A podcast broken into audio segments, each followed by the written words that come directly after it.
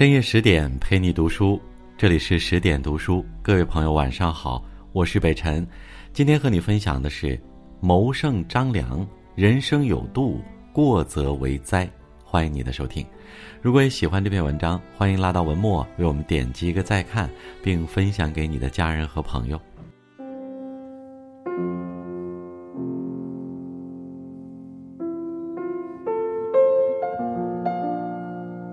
汉高祖刘邦曾说：“夫运筹策帷帐之中，决胜于千里之外，吾不如子房。”这个让一代君王都自愧不如的子房，就是位于汉初三杰之一的谋圣张良。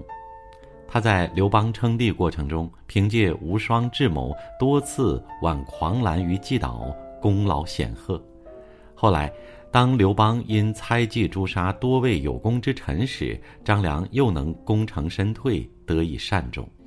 孔子曾言：“从心所欲不逾矩。”纵观张良的一生，他既跟随自己的内心做事，又没有因为逾越规矩而给自己招致祸患，做人做事也总是能收放自如。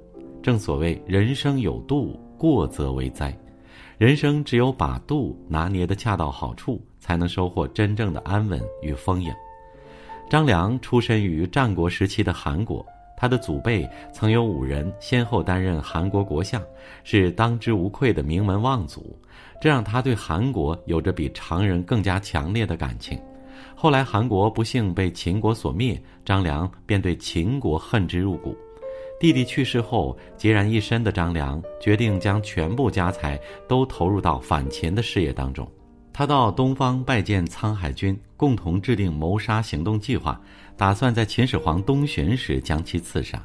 可惜秦始皇早有防备，行刺当天，刺客根本分不清哪个才是秦始皇的马车，秦始皇得以幸免遇难。耗尽心血的谋划，居然以失败告终。自己还成为了通缉要犯，这件事让张良的内心无比愤恨。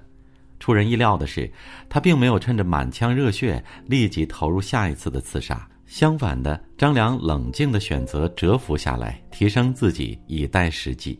进一步鱼死网破，退一步海阔天空。也正是因为张良没有逞莽夫之勇刺杀，去做不切实际的事情，保存了实力，才让他有了一上授书的机会。获得了太公兵法，得以成为文武兼备、足智多谋的智囊。后来，张良凭借自身的谋略之才，成为了刘邦最为倚仗的谋臣之一。通过辅佐刘邦，借用刘邦的力量，实现了亡秦的愿望。有人说，古伯浪沙张良刺秦，体现的是张良不畏强秦的勇敢。可我认为，他还体现了张良做事有度的一面。事事不可尽遵于己意。当事与愿违，自身的愤懑难以平息，张良却能按照自身的实力合理的规划自己，不成莽夫之勇。这是因为一切在他的心中早有了尺度，他懂得遵照尺度行事，所以才能够在事事偏离轨道时冷静下来，客观的分析利弊。心有尺度的人便不会偏离人生轨道，做事遵循尺度的人便不会做不切实际的事情。刘邦攻打进咸阳城后，看到奢华的宝物、貌美的宫女，便想留在秦宫中享用。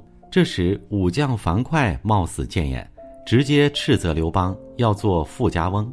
正在兴头上的刘邦听后十分不悦，根本不予理睬。后来，张良随后向刘邦谏言，刘邦却欣然采纳，彻底改变了态度，立即下令封存秦宫的宝物，并整治军队。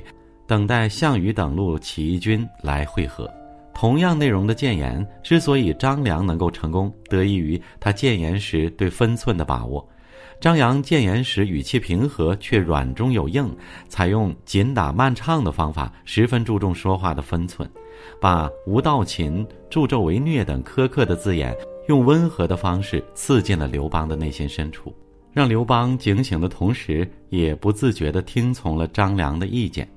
韩非子曾说：“凡是谏言的困难，难在了解对方的心理，从而用适当的方式令他采纳。而要做到这一点，便要在说话时懂得分寸，懂得体谅，明白哪些可以说，哪些绝对不能说。谴责批评让人不悦，容易让人不愿面对，进而忽略谏言的内容；出口如兰，则让人舒服，也更容易让人感觉亲近，愿意去采纳听从。古代因向君主谏言不当，丢掉性命的不计其数，说话没有分寸，口无遮拦的结局，往往也是伤人伤己。一个人会说话的实质是掌握分寸感，能够设身处地站在对方的角度考虑。说话有分寸感的人，往往也能够拥有良好的人际关系和比他人更加顺遂的人生。当刘邦的汉王朝逐渐趋于稳定，张良也开始将自己的地位逐步从帝者师退为帝者宾，为人处事也都遵循可有可无、时进时止的原则。后来，刘邦唯恐部下反叛，开始大肆歼灭异姓王。在这场残酷的斗争中，张良明哲保身，既不为了讨好君王落井下石，也不主动参与谋划。俗话说：“断尽别人的路，自己也将无路可走。”张良深知“狡兔死，走狗烹；飞鸟尽，良弓藏；敌国破，谋臣亡”的道理，所以在西汉皇室的暗斗中，张良也格外恪守“疏不见亲”的遗训。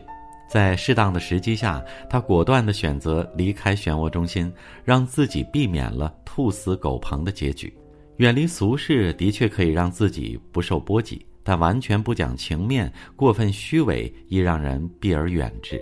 在进退间，张良把度拿捏得恰到好处。所以，当皇后吕雉为了保全儿子的太子之位，请求张良出谋划策时，张良并没有拒绝。这件事儿也让吕雉对张良一直心怀感激和敬重。最后，张良以自己为韩报仇强秦一生的夙愿已经满足，再加上病魔缠身的理由，自请隐退，从此摒弃人间万事，专心修道养精，彻底远离了朝堂。而他曾经帮助过的吕后，此时仍不忘感激张良。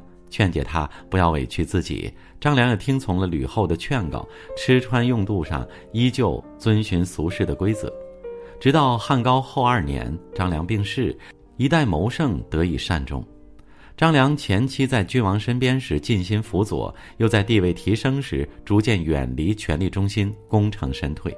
他进退有度，同时深知在进退间给别人留有余地，本质上也是给自己留有余地。毕淑敏曾说：“亲近的保持距离，才是最恰当的交际方式。